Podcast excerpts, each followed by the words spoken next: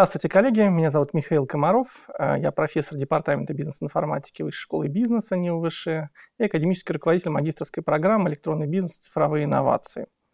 Э, со мной э, здесь Даниэль Розенвальд, руководитель направления электронной коммерции GSK, выпускник магистрской программы «Электронный бизнес. Цифровые инновации», зампредседатель академического совета программы и также выпускник направления менеджмент бакалаврской программы Высшей школы экономики.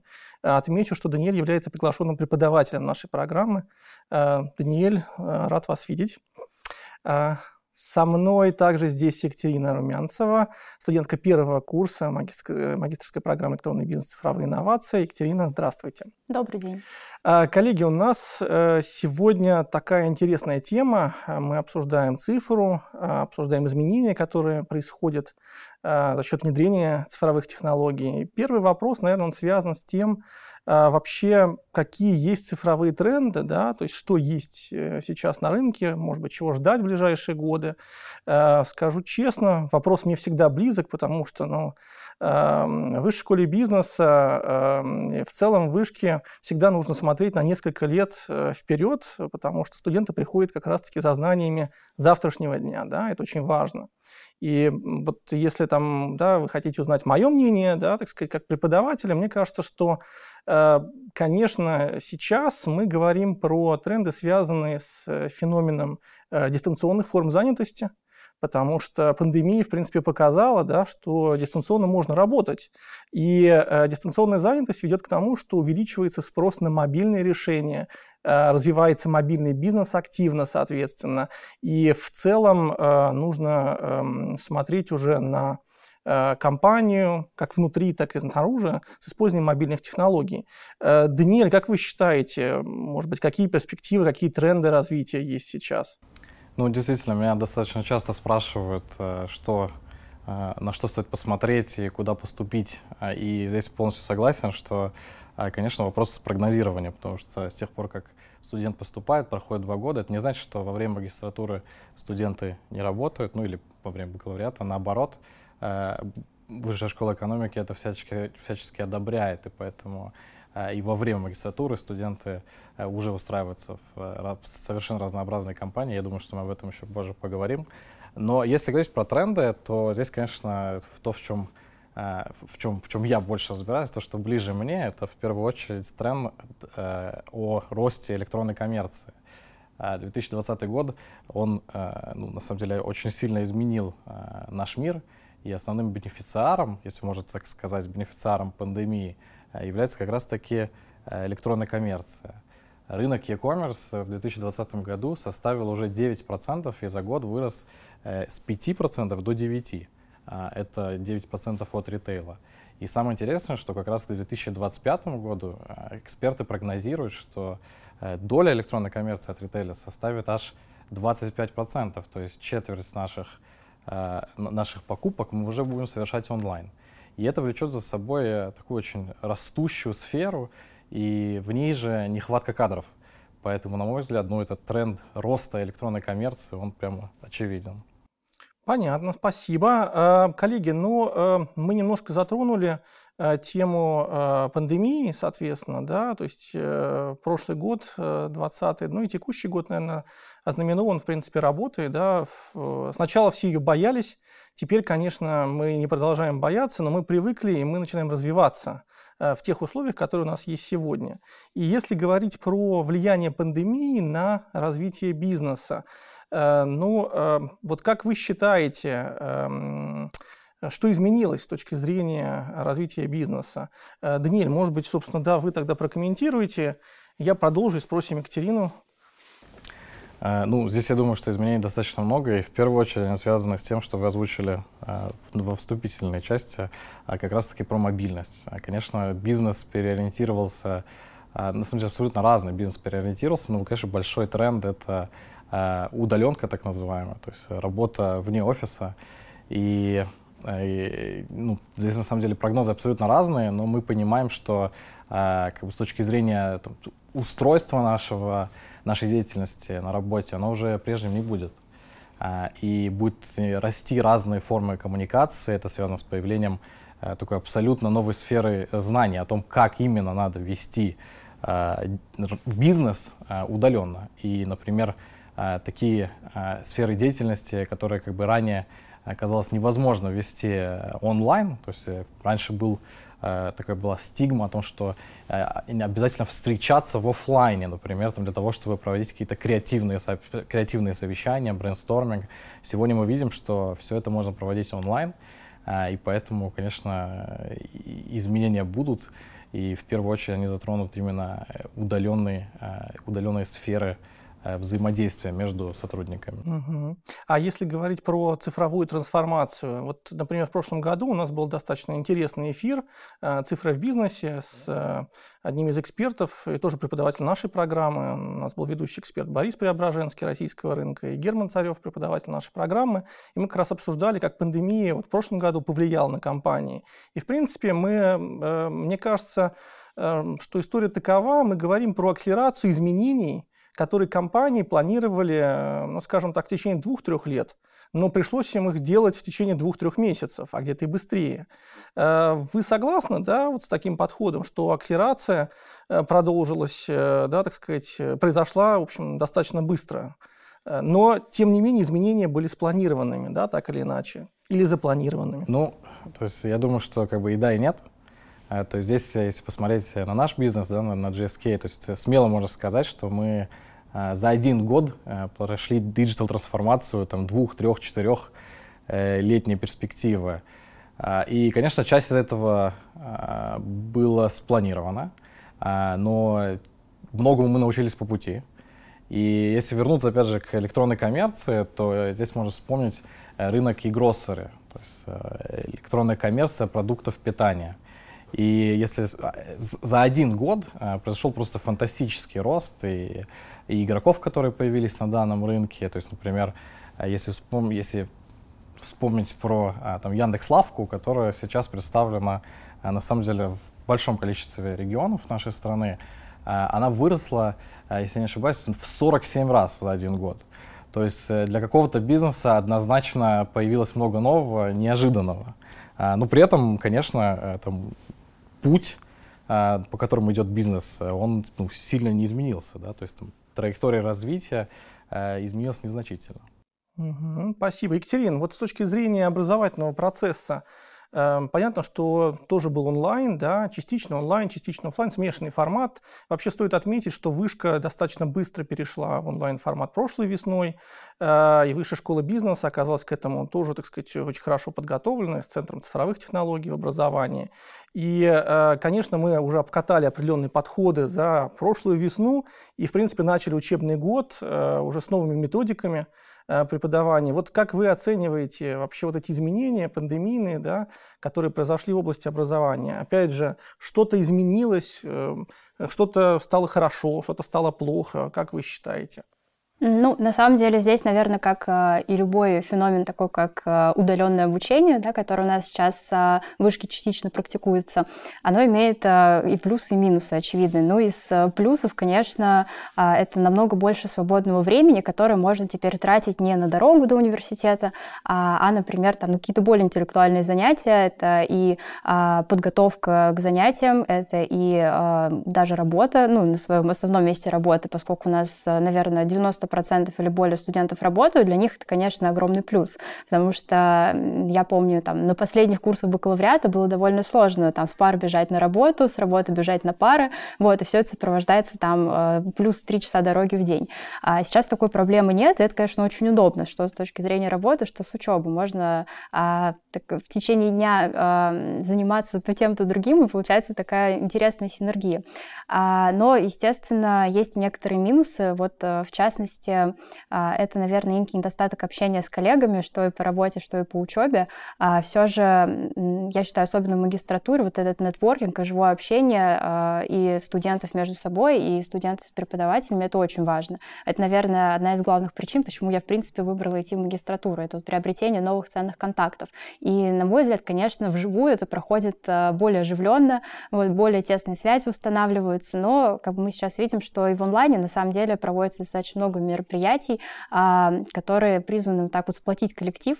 Вот, э, например, у нас на работе это очень часто практикуется, это действительно какие-то совместные а, брейнштормы, а, это какие-то корпоративные совместные мероприятия, там, разбор процессов команды, неформальное общение, например, там, знакомство личное с новыми членами коллектива. Так что в этом плане есть работа в этом направлении, и, конечно, немножко сгладились углы после того, как мы перешли в онлайн. Но все-таки еще остается а, вот такая разница между все-таки личным общением и общением там, через а, видео зума. Угу. Михаил, а да. как э, с точки зрения вот, э, преподавательского состава, структуры работы в университете, что изменилось? Э, как вы оцениваете вообще изменения за прошлый год?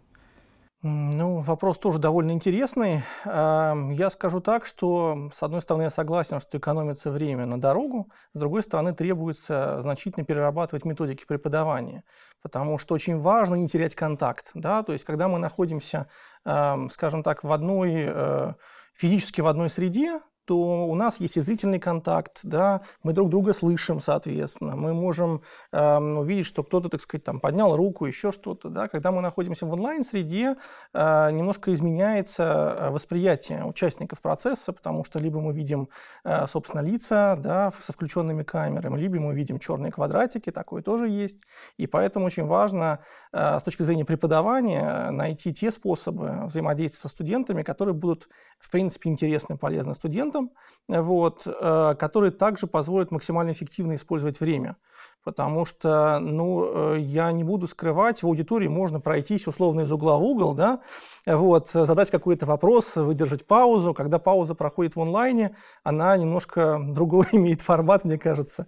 И здесь приходится действительно формы опроса использовать совершенно другие. Да? Мне кажется, это интересный, полезный опыт и правильный, потому что э, я совершенно точно использую уже свои новые подходы в преподавании, которыми я не пользовался до пандемии.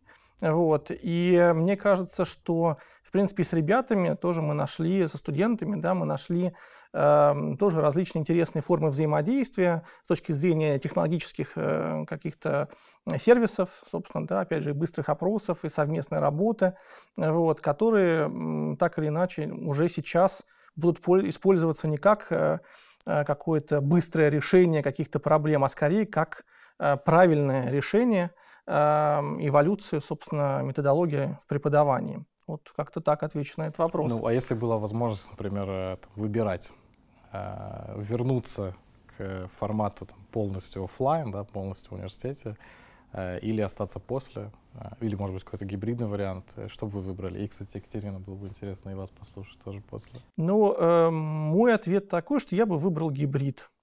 Почему? Потому что э, э, время стало расходоваться, то есть совершенно по-другому. И э, перераспределение времени произошло, да, так сказать, другое.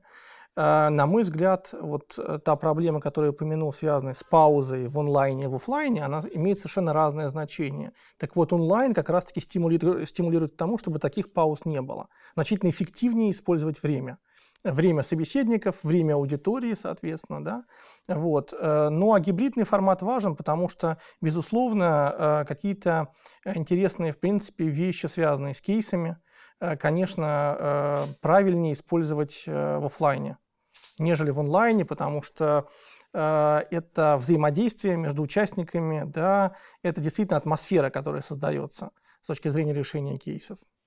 Да, я на самом деле полностью поддержу. Я тоже скорее за какой-то гибридный формат работы.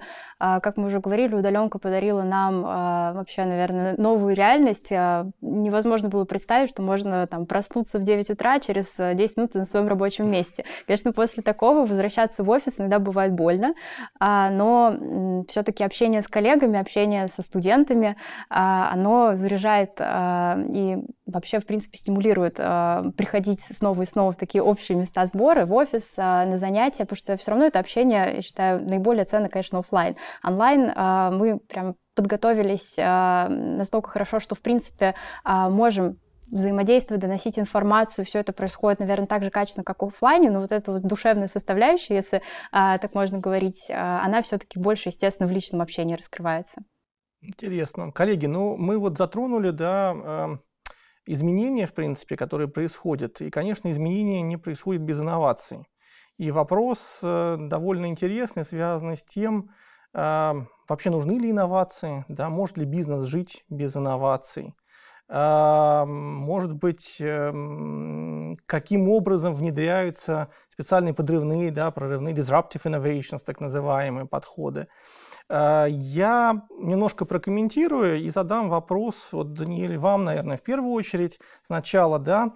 Эм, конечно, э, любые изменения, в принципе, в компаниях на сегодняшний день, они происходят за счет внедрения инновационных решений, да, так или иначе. Это могут быть управленческие решения, это могут быть инновационные технологии.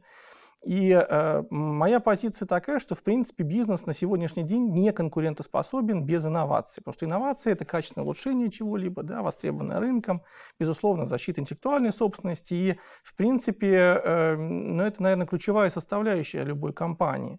С другой стороны, э, что мы видим, да, э, мы видим, что есть э, какие-то интересные технологии, которые достаточно быстро развиваются, инновационные технологии. И многие компании считают, что внедрив технологии, они каким-то образом начнут либо зарабатывать больше, либо привлекут клиентов больше. Хотя это не так, потому что, безусловно, инновация, она влияет на бизнес-модели, на бизнес-процессы. И, конечно, нужно понимать, как эти изменения, собственно, как они будут происходить, и что компания получит за счет внедрения инноваций. Да? А, но, тем не менее, вот такого рода вопросом, в принципе, э, задаются не все организации. Вот, это довольно интересно, это такой интересный феномен, в принципе. Э, но первый вопрос вообще, вот, Даниэль, как вы считаете с точки зрения инноваций, то есть нужны ли инновации бизнесу, э, нужны ли, то есть есть ли, может быть, какие-то специальные решения, да, так сказать, может быть, вы какие-то примеры приведете, которые внедрялись в компании у вас, а я потом задам еще несколько интересных вопросов, связанных как раз-таки с инновационным развитием. А, смотрите, то есть ну, вот, э, несколько вопросов прозвучало. Первое по поводу, а, нужны ли инновации. Ну, во-первых, здесь важно понимать, что любая система, она как бы либо развивается, либо разрушается. И, соответственно, бизнес также, он не может стоять на месте. Мы либо развиваемся, двигаемся вперед, э, выигрываем конкурентов, растем, и на сегодняшний день для того, чтобы выигрывать конкурентов, один из основных э, там, методов этой борьбы — это как раз-таки инновации. Э, производители инновациями называют новые продукты. То есть ну, у нас тоже в бизнесе есть такой там, показатель, насколько у нас большие инновации. И как бы здесь речь идет не об обновлении бизнеса, не о новых подходах, не об улучшениях и какого-то там развития непосредственно, а именно о создании новых продуктов. И, соответственно, ну, без создания новых продуктов э, движение вперед вообще не представляется. Поэтому инновации, конечно же, нужны. А, ну и там достаточно простой пример это как бы любые новинки, которые мы видим а, там, на полках магазинов и любые новые услуги. А, таким образом, как бы они драйвят экономику. И если бы не было инноваций, а, мы бы в целом видели а, такое ну, падение а, в, макромаш... в макроэкономическом масштабе. Поэтому, конечно же, инновации нужны. Они нужны как, э, там, ну, опять же, как в микро, да, как э, для отдельного бизнеса, а, так и в макромасштабе. А, поэтому, ну, на мой взгляд, конечно, вопрос э, там, достаточно риторический. Инновации, а, мне кажется, инновации в целом есть только позитивный оттенок. А второе было про то, что... Может быть, какие-то примеры решений, может быть, какие-то примеры, соответственно, инноваций, цифровых инноваций, которые внедряли? Слушайте, ну мы на самом деле с точки зрения, там, опять же, бизнеса, да и, да и даже, там, опять же, там, высшей школы экономики, то есть э, тоже примеров очень много, они повсюду. То есть здесь, а, ну, то есть из, из простого это то, насколько сильно изменился функционал в онлайн-конференциях. Э, то есть э, у него появилась, э, там, возможно, появилась, например, то, что мне приходит на ум из такой технологической инновации, это возможность а, подставлять фон. Если раньше это была такая необ... редкая история, чтобы с помощью а, это машин learning, да, фактически оцифровывался человек, и можно было поставить фон, а, а на самом деле это же безумно удобная и необходимая функция для того, чтобы а, все, ну, то есть было бы удобно и студентам, и сотрудникам, то есть а, включать камеру. А, ну, наверное, такой пример. А, мне нравится на рынке e-com инновация, которая связана с появлением дарксторов, Э, и быстрой доставкой, там ультра быстрой, я уже вспоминал Яндекс Лавку, здесь есть э, на нашем рынке на сегодняшний день э, есть два самых крупных игрока, это Яндекс Лавка и от Яндекса, соответственно, и самокат в большей степени от Mail.ru.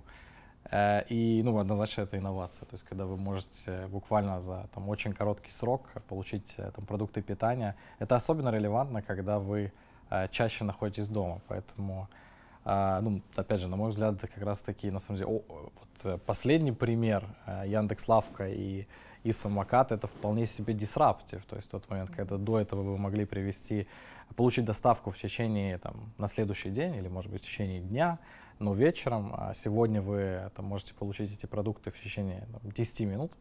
А, на самом деле, я, я живу прямо напротив Даркстора Яндекс Лавки, получаю продукты там, в течение 5 минут.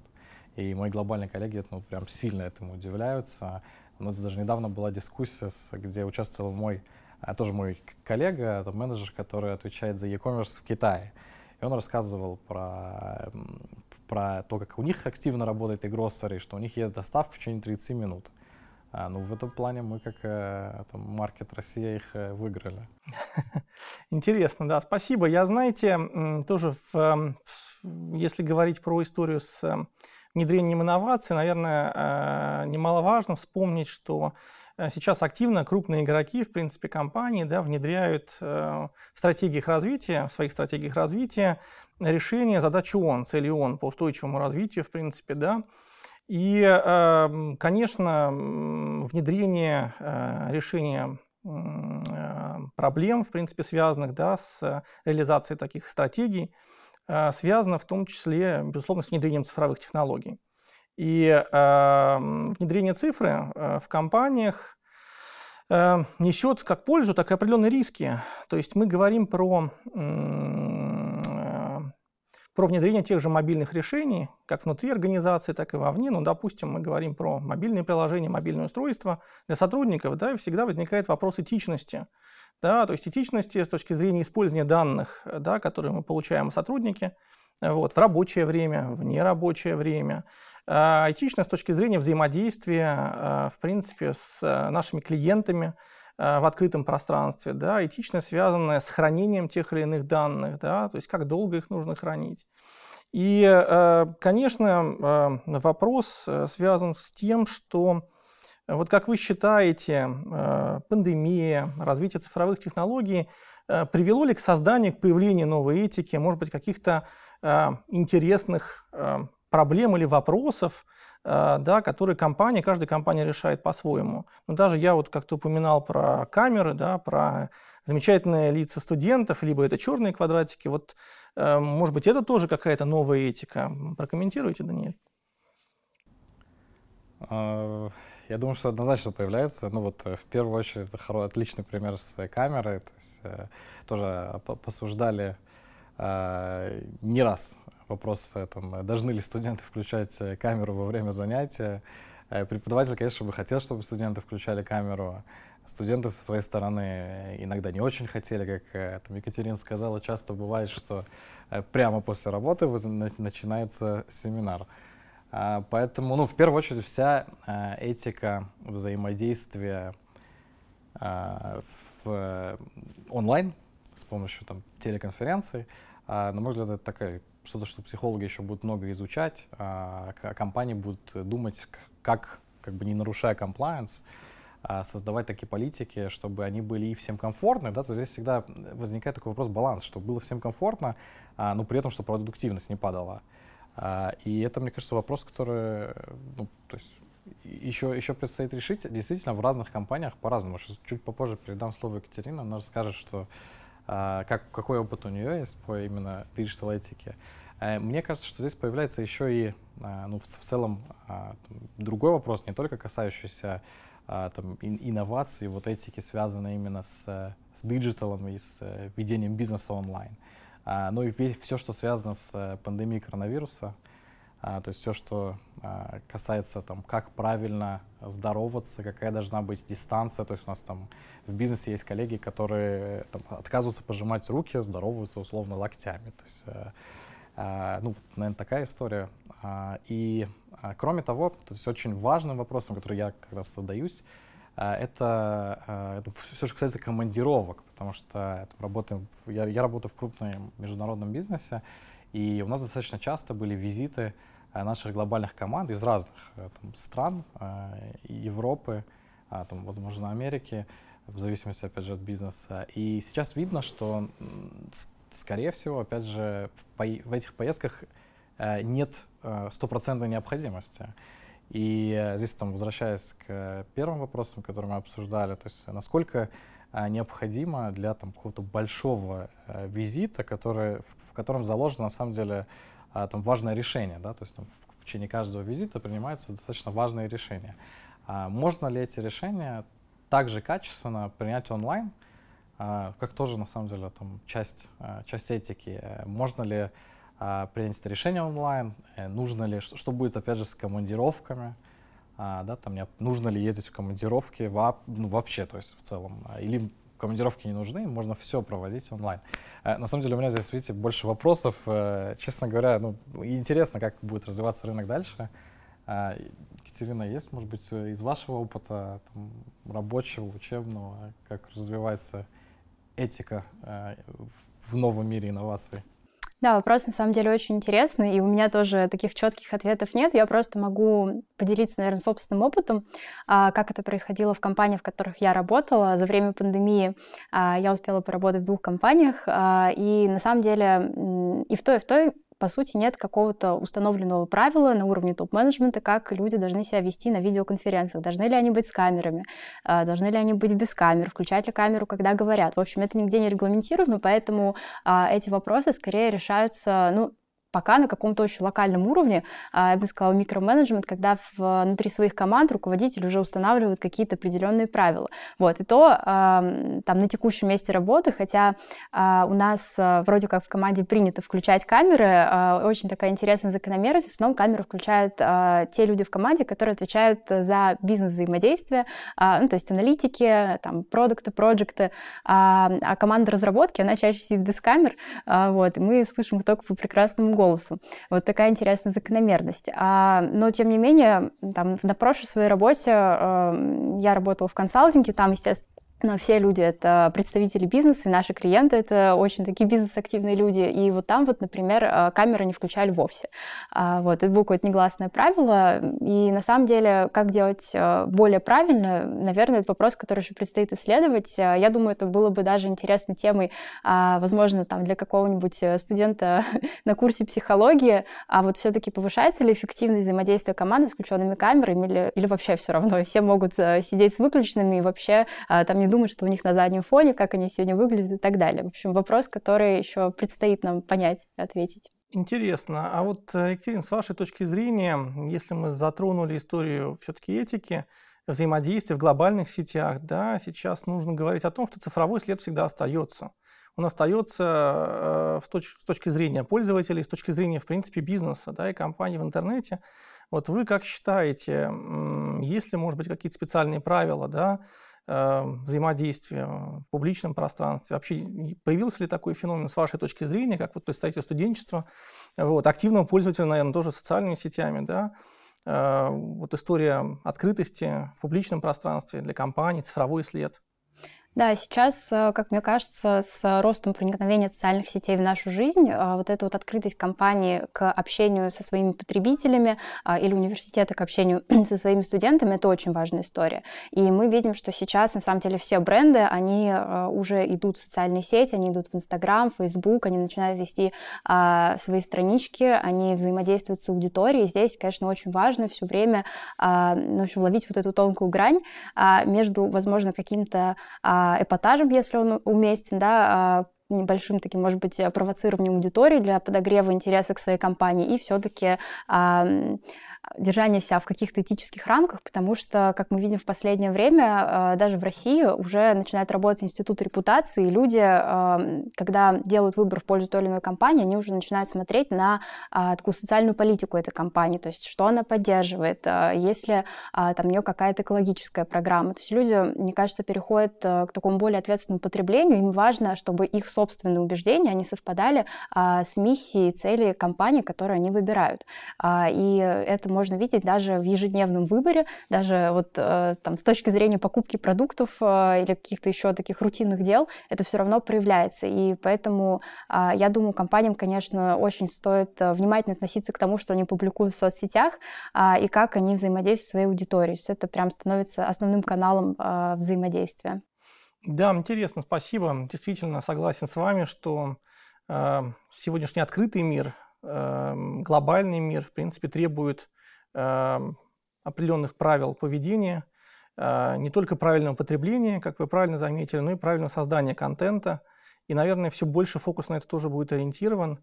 Э, в принципе, кстати, тоже стоит отметить, что мы на нашей программе магистрской э, уделяем внимание взаимодействию с э, поведением потребителей – уделяем внимание, в принципе, с эм, ведением, да, так сказать, с правильным поведением в онлайн-пространстве, да, так сказать, с правильным контентом, программами продвижения и так далее.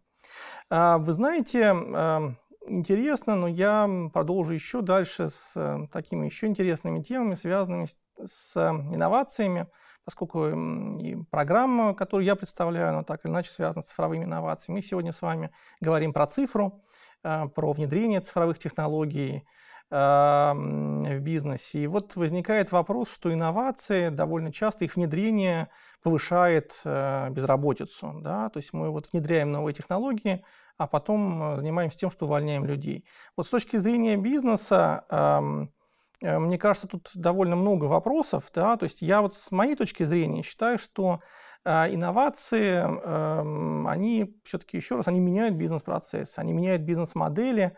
И, конечно, когда мы говорим про внедрение инноваций, наверное, мы говорим про э, то, что есть технологии, то есть инновации да, могут быть разными, Технологии являются одним из источников инноваций, да, но не единственным, нужно это отметить. Но все-таки есть взаимодействие, есть классические, классическая диаграмма а, Левита, а, где у нас есть взаимодействие, то есть у нас есть люди, у нас есть технологии, у нас есть организационные составляющие задачи. И технологии не могут жить отдельно от людей, потому что нужно научить людей пользоваться технологиями. Да? Технологии внедряются для того, чтобы решать задачи, которые делали люди, так или иначе. Технологии внедряются в рамках какой-то организационной составляющей. И поэтому, эм, ну вот с моей точки зрения, не совсем корректно говорить, что внедрение каких-то новых технологий или инновационных решений приводит к тому, что э, мы как бы теряем людей где-то с точки зрения их э, позиции. Да. Возможно, меняется, трансформируются задачи. Безусловно, мы это видим. Опять же, пандемия показала, что задачи меняются. Но э, вот, э, то есть мое мнение такое, что инновации, э, они все-таки развивают компании, развивают людей, вот. И, конечно, самое главное просто видеть, как меняются бизнес-процессы и бизнес-модели. Даниэль, вот как вы считаете, с точки зрения внедрения инноваций, с точки зрения, то есть есть ли взаимосвязь с уровнем безработицы и вообще, может быть, с какими-то позициями да, на рынке труда? Ну, здесь, опять же, соглашусь там, с вашей позицией. Во-первых, я уже говорил ранее, что там без инноваций Э, далеко мы точно не уедем. Поэтому инновации будут. И если говорить, например, про а, там, рынок труда студентов Высшей школы экономики, а, и особенно студентов в магистрской программе электронный бизнес и цифровые инновации, то а, ну, инновации просто создают большее количество э, рабочих мест, позиций для именно этих студентов.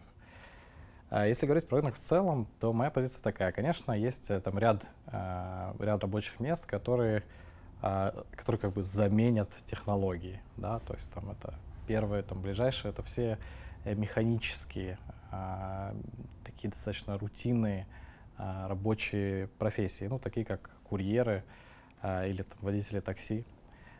Но при этом тренд, на мой взгляд, он э, движется в сторону, в такую позитивную сторону, то есть инновации, они ведут нас к тому, что мы будем заниматься более интересными а, задачами. То есть э, техническую часть, и, ну, наверное, многие, э, ну, из нас точно, и из тех, кто смотрит тоже точно, а, у всех была так, такая история, когда там они решали какую-то задачу э, за компьютером, а потом понимали, как ее сделать более оптимизированно. И эта оптимизация высвобождала много времени. А, ну, собственно, так и происходит. То есть, действительно, оптимизация высвобождает много времени и в какой-то момент может высвободить целую позицию, да, если это позиция этого человека, а, она, она была там более рутинная, более техническая, но при этом, а, на мой взгляд, тренд к появлению а, большего, большего количества позиций, а именно интересной, креативной работы, которая там, в ближайшее время заменена инновациями не будет. Интересно, спасибо. Екатерина, а вы считаете, вот как вы вообще считаете с точки зрения образовательного процесса, обучаясь на программе, да, то есть э, Эм, как-то меняется вообще учебный процесс с вашей точки зрения, да, может быть, вы смотрели, да, вы обучались в высшей школе экономики в бакалавриате, насколько я знаю, может быть, вот за время вашего обучения вы видели, какие изменения происходят в учебном процессе. Эм, вот э, заметили вы какие-то изменения да, с точки зрения э, влияния инновационных технологий, внедрения, э, вообще развития технологий в целом, да, то есть как откликаются образовательные программы? А, ну, я бы сказала, что, конечно, за вот этот пандемийный год 20 произошел такой большой качественный скачок. А, все свои четыре года бакалавриата у меня была чисто очная форма обучения, поэтому там что такое сдавать экзамены онлайн не представлял никто. И когда а, весной во время ГОСов и защиты экзамена, защиты диплома нам сказали, что все будет происходить онлайн, мы вообще не понимали. И преподаватели, я думаю, на тот момент не понимали, как это будет. Но, тем не менее, уже тогда защита дипломов успешно прошла онлайн, то есть э, была организована конференция а, там, с преподавателями, а, со студентами, вот, ничего не упало, все было а, достаточно хорошо организовано, был модератор, так что такой опыт защиты прошел хорошо, а потом уже я сдавала вступительные экзамены в магистратуру, и вот это был а, первый опыт написания экзаменов а, с прокторингом. Я такого никогда раньше не видела, может быть, слышала краем уха, но точно не сталкивалась с этим в своей реальной жизни. И на самом деле это, ну, можно относиться по-разному, и, наверное, с точки зрения студентов не всегда этот прокторинг вызывает положительную реакцию, да, многие говорят про то, что это сложно сосредоточиться, когда на тебя все время смотрят, да, ты вот Э, а, вынужден э, сидеть под камерой, а, да, постоянно какое-то напряжение. Но э, если рассматривать такую чисто техническую сторону, это, конечно, а, наверное, большой прорыв вот с точки зрения контроля там, за нечестным поведением на экзамене. То есть ранее такого не было, вряд ли бы появилось, если бы не вот эти вот обстоятельства с пандемией. Поэтому, в принципе, я считаю, это такое достаточно сильное изменение. И сейчас в процессе обучения экзамены проходят в большей степени онлайн.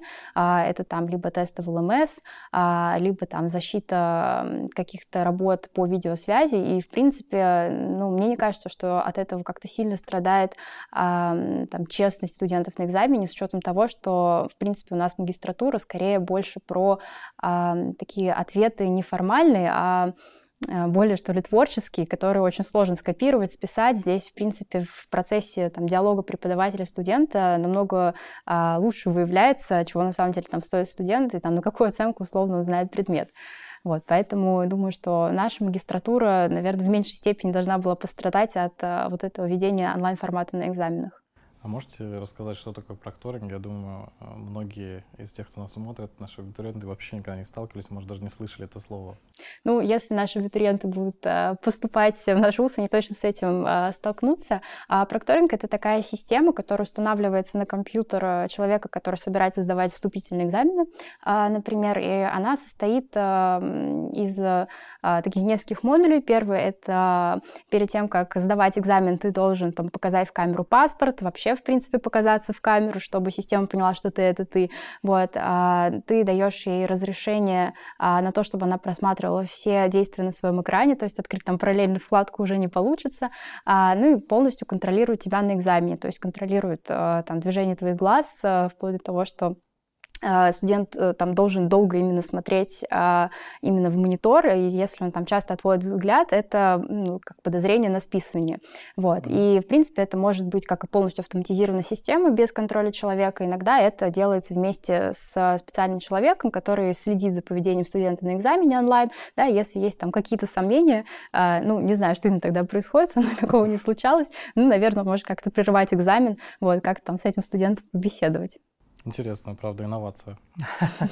Ну, я хочу отметить, наверное, если говорить про нашу образовательную программу «Электронный бизнес. Цифровые инновации», да и в целом про программы Высшей школы бизнеса, мы достаточно трепетно, опять же, как я вначале говорил, относимся к технологиям, к технологическому развитию. Именно поэтому у нас в учебном плане эм, появляется много интересных новых э, предметов, но я вот отмечу, что у нас в прошлом году пользовался большой популярностью курс, связанный с распределенными реестрами.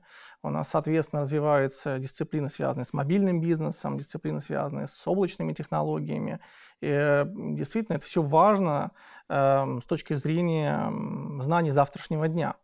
Э, но, эм, наверное, тоже будет эм, логично задать вопрос, Э, когда мы говорим про ну, вот такого рода возможности, которые у нас появились, в том числе дистанционные технологии, э, конечно, эм, в том числе у абитуриентов, да у каждого человека, в принципе, мы все должны как-то повышать да, уровень своих знаний, квалификацию, выбирать, может быть, ту или иную ступень образования, всегда возникает вопрос, может быть, пойти на короткосрочные курсы повышения квалификации или послушать э, онлайн-курсы, да, чем, в принципе, тогда отличается магистрская программа, да, то есть я уверен, что у наших зрителей, э, будучи абитуриентами образовательных программ, да, наверняка э, такие вопросы возникали или возникают сейчас.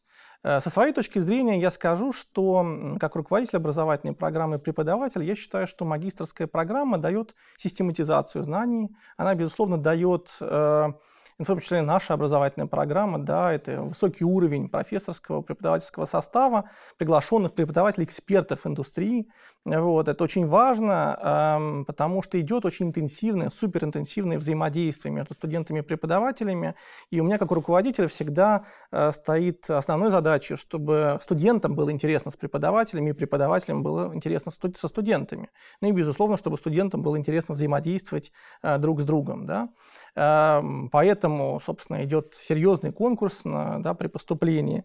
Но э, если говорить про э, какие-то другие возможности, э, вот Даниэль, как представитель рынка, собственно, труда, да, как эксперт из индустрии, вы как считаете, э, для чего нужно, так сказать, то есть для чего нужна магистрская программа, может ли какие-то краткосрочные программы или онлайн э, курсы э, ну, различных известных платформ да, заменить, соответственно, Э, полноценный магистрский диплом?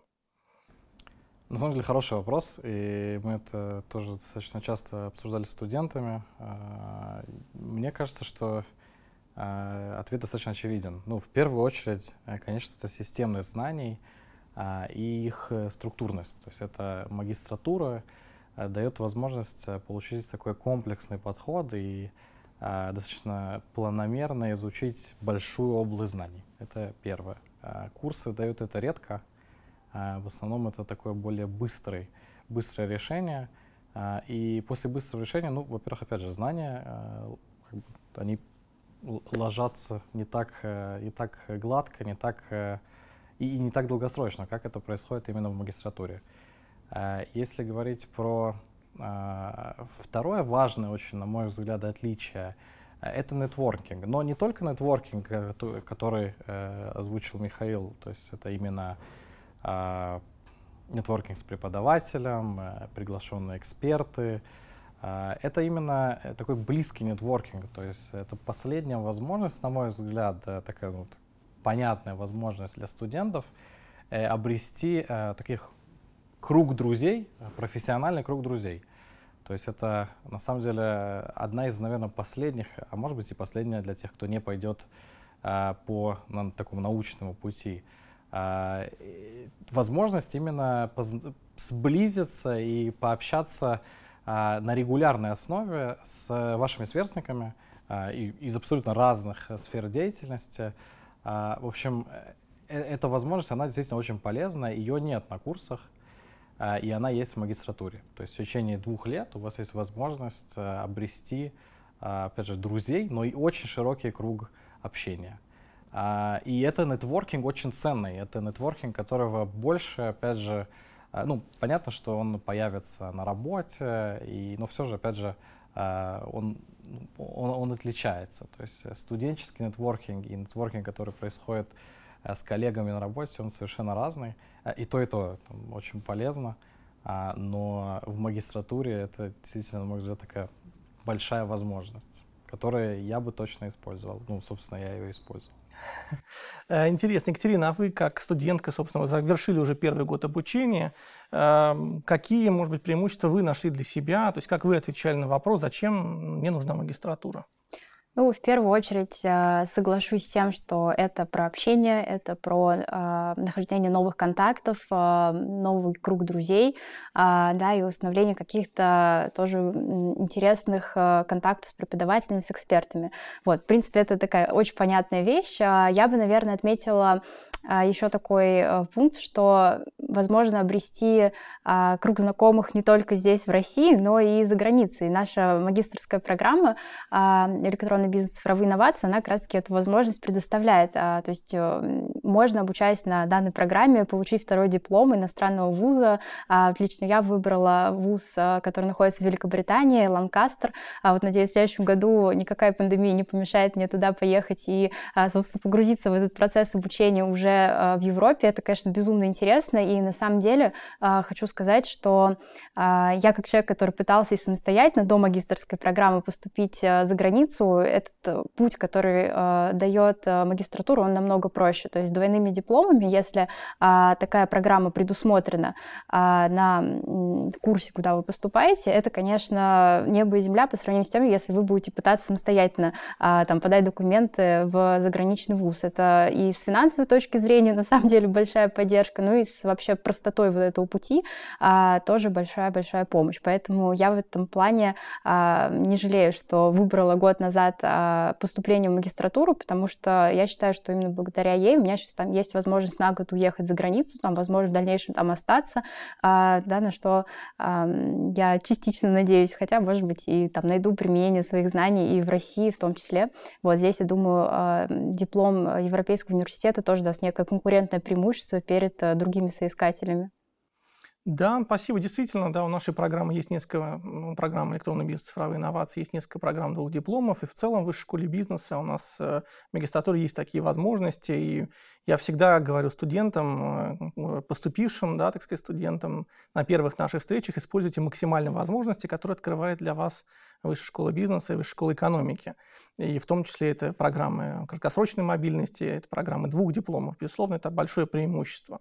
Э, я также, наверное, все-таки склонен отметить, что эм, магистратура, да, то есть эм, как следующая ступень образования э, все-таки по-другому открывает возможности проектной работы. У нас очень серьезный фокус э, сейчас на проектную работу, это взаимодействие как студентов друг с другом, так и студентов с внешними экспертами, с партнерами, работодателями, с представителями, в том числе компаний, Эм, члены участники представлены в академическом совете нашей программы. Это, безусловно, история, связанная с эм, новыми знаниями именно в тех областях, э, может быть, на которые не всегда у человека находится время да, для того, чтобы в свое свободное время в обычной жизни открыть книжку или открыть какой-то интересный ресурс, да, посмотреть, послушать.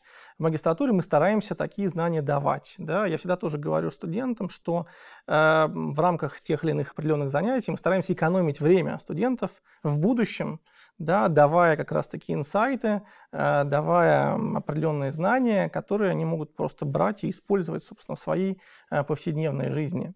А, тогда, наверное, следующий вопрос, связанный с компетенциями. То есть, как вы считаете, какие компетенции э, дает магистрская подготовка уже на выходе, да, так сказать, ну, если говорить с точки зрения, да, то есть есть, мы знаем позиции бакалавриата, куда уходят работать выпускники, мы знаем, что есть позиции, э, куда берут э, на работу, да, устраиваются на работу ребята только после магистратуры, благодаря как раз-таки сформировавшимся определенным компетенциям. Вот начну, Екатерин, с вас. А вы как считаете, какие компетенции в целом вот видят работодатели э, в студентах магистратуры, может быть, выпускниках? Ну, я считаю, что на самом деле главная награда для студента это когда он приходит устраиваться на работу, и даже уже устроившись, он видит, что те знания, которые он получил в университете, на самом деле как-то применимы к реальной жизни. А, вот, на самом деле это достаточно редкое явление, к сожалению, в России, но вот вышка, я бы сказала, наверное, в большей степени, чем остальные вузы, отвечает а, этому критерию. И в магистратуре здесь, конечно, речь уже идет про, а, на мой взгляд, больше про какие-то софт-скиллы, про то, а, как человек э, вообще ориентируется да, в современной новостной повестке, как хорошо он осведомлен о каких-то новых практиках, о том, что вообще применяется сейчас в компании, какая сейчас ситуация там, экономическая, какие основные тренды а, в менеджменте, в маркетинге. Это очень важно. И вот Здесь а, в магистратуре такое беспрерывное общение с экспертами, с преподавателями, оно как раз а, дает а, вот это ощущение а, человека, когда он находится действительно а, в актуальных знаниях о текущей ситуации, и потом, когда приходит на работу, на самом деле это достаточно сильно видно. Например, а, я, когда устраивалась на свое последнее место работы, а, я работаю в направлении менеджмента, вот, и мне а, потом мой руководитель говорил, что а, на собеседовании то, что было было видно а, сразу, и что являлось, наверное, одной из основных причин, что там я успешно его прошла, это как раз-таки наличие вот такой продуктовой насмотренности и вообще хорошего погружения а, в текущие тренды, которые присутствуют, ну, в моем случае, а, на рынке финтеха. Вот, поэтому я думаю, студенты, которые учатся в магистратуре, ее заканчивают, они все проходят вот это погружение в какие-то современные направления, вот, они в них ориентируются, они понимают, э, что сейчас происходит, что для них важно, что от них хотят компании, и потом на выходе они а, на собеседованиях просто а, могут э, вот эти знания даже не специально, а просто в ходе беседы продемонстрировать, и работодатели действительно замечают и видят. Э, спасибо, да, интересные примеры. Я отмечу, что выпускники, наши выпускники работают в разных сферах. Это и ритейл, это и телекоммуникации, это консалтинг, это, собственно, и финтех. Действительно, в последнее время тоже достаточно серьезный фокус, поэтому э, в рамках нашей программы мы также фокусируемся на платежных системах. Я хотел бы задать вопрос Даниэле, вот как, э, в принципе, в прошлом выпускнику нашей образовательной программы, и сейчас и как работодателю, я знаю, что э, некоторые наши выпускники работали с вами. Вот как вы считаете, какие компетенции, в принципе, приобретают выпускники, выходя из магистратуры? Ну, мне в целом очень нравится то, о чем рассказала Екатерина. То есть вот э, навык такой бизнес-awareness, можно назвать это навыком, это скорее какая-то вот именно компетенция, да, то есть э, умение э, видеть, где находится бизнес, э, как, э, как он функционирует. То есть такая общая осведомленность э, в целом и о продукте, э, и, о, и о том, как, э, как устроен электронный бизнес в целом. Э, это первый достаточно очень важный навык, которому как раз-таки а, в другом месте и в чем-то краткосрочном приобрести его э, сложно. А, то есть это как раз-таки такое долгосрочное обучение. Здесь, наверное, тоже ремарку сделаю к предыдущему вопросу о том, что на магистратуре электронный бизнес цифровые инновации а, это не значит, что вы там идете только в магистратуру и не работаете. Вот у нас есть там пример Екатерины, которая, и, наверное, как большинство э, Большинство же Да, точно работают. большинство, да. Да, поэтому, то есть, э, магистратура достаточно комфортная, во время нее вы действительно можете параллельно работать, и э, вот это вот э, как бы запараллеливание работы э, и учебы, того, что редко есть в бакалавриате, э, оно как раз и дает э, вот такой, такой бизнес-awareness, то есть вы работаете и вы берете из магистратуры именно то, что, э, что нужно вам, то что, то, что необходимо для, э, для работы. Здесь абсолютно разные. То есть действительно то, какие, с какими навыками выходит э, студент, зависит, а, ну, конечно, зависит от э, программы, от преподавателей, а, но и в первую очередь от студента, то есть э, от того, какой у него запрос. А, совершенно разные. То есть в высшей школе экономики, например, есть большое количество презентаций, то есть студенты умеют там, качество, качественно выступать, и качественно готовить сами презентации, что востребовано во многих международных компаниях. А, это такие достаточно хорошая, высокая математика, статистика, которая преподается э, на электронном бизнесе, что необходимо, наверное, э, на любой роли, то есть на сегодняшний день. И это то, что э, такие базовые знания математики, может быть, не, для кого-то будет недостаточно базово, тоже даются здесь. А, навыки управления, которые получают студенты, и навыки проект менеджера проект менеджмента, простите, на мой взгляд, это а, ну, тоже одни из основных навыков, которые получают студенты во время а, проектной работы, которые они ведут. То есть это умение коллаборировать, э, опять же, с э, изначально незнакомыми людьми над э, там, непонятными проектами, но которые являются очень практическими. Я думаю, да, что вот такой список, наверное, основных навыков, помимо бизнес-awareness, который действительно здесь студенты получают. Ну и, конечно же, сеть нетворкинга, да, последнее, что мы уже говорили, а, но эта сеть, она а, действительно нужна. То есть у нас, например, а, на курсе, который я веду, у нас выступал, это, например, Владислав Бакальчук, это а, факти, это на самом деле муж э, Татьяны Бакальчук, который владеет э, Wildberries. А, и ну, найти контакт, да, там пообщаться с Владиславом, на самом деле, мне кажется, это нелегко, не то есть э, где можно пообщаться, задать вопросы у а, там, топ-экспертов нашей индустрии в неформальной обстановке. Таких экспертов у нас много. То есть там у нас выступают маркетинговые директора, там, генеральные директора приглашенными спикерами. А, и возможность пообщаться, опять же, там, повторяюсь, но действительно важный пункт, то есть возможность пообщаться с ними в неформальной а, атмосфере, а, она дорогого стоит.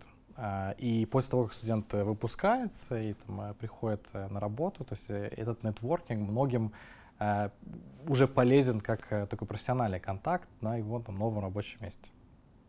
Спасибо. Да, наверное, соглашусь тоже с вами, э, когда Э, мы планируем какие-то изменения, когда мы планируем, в принципе, содержание образовательной программы, э, Естественно, мы говорим о компетенциях выпускников, и, конечно, мы понимаем, что это и soft skills, да, то есть это взаимодействие друг с другом.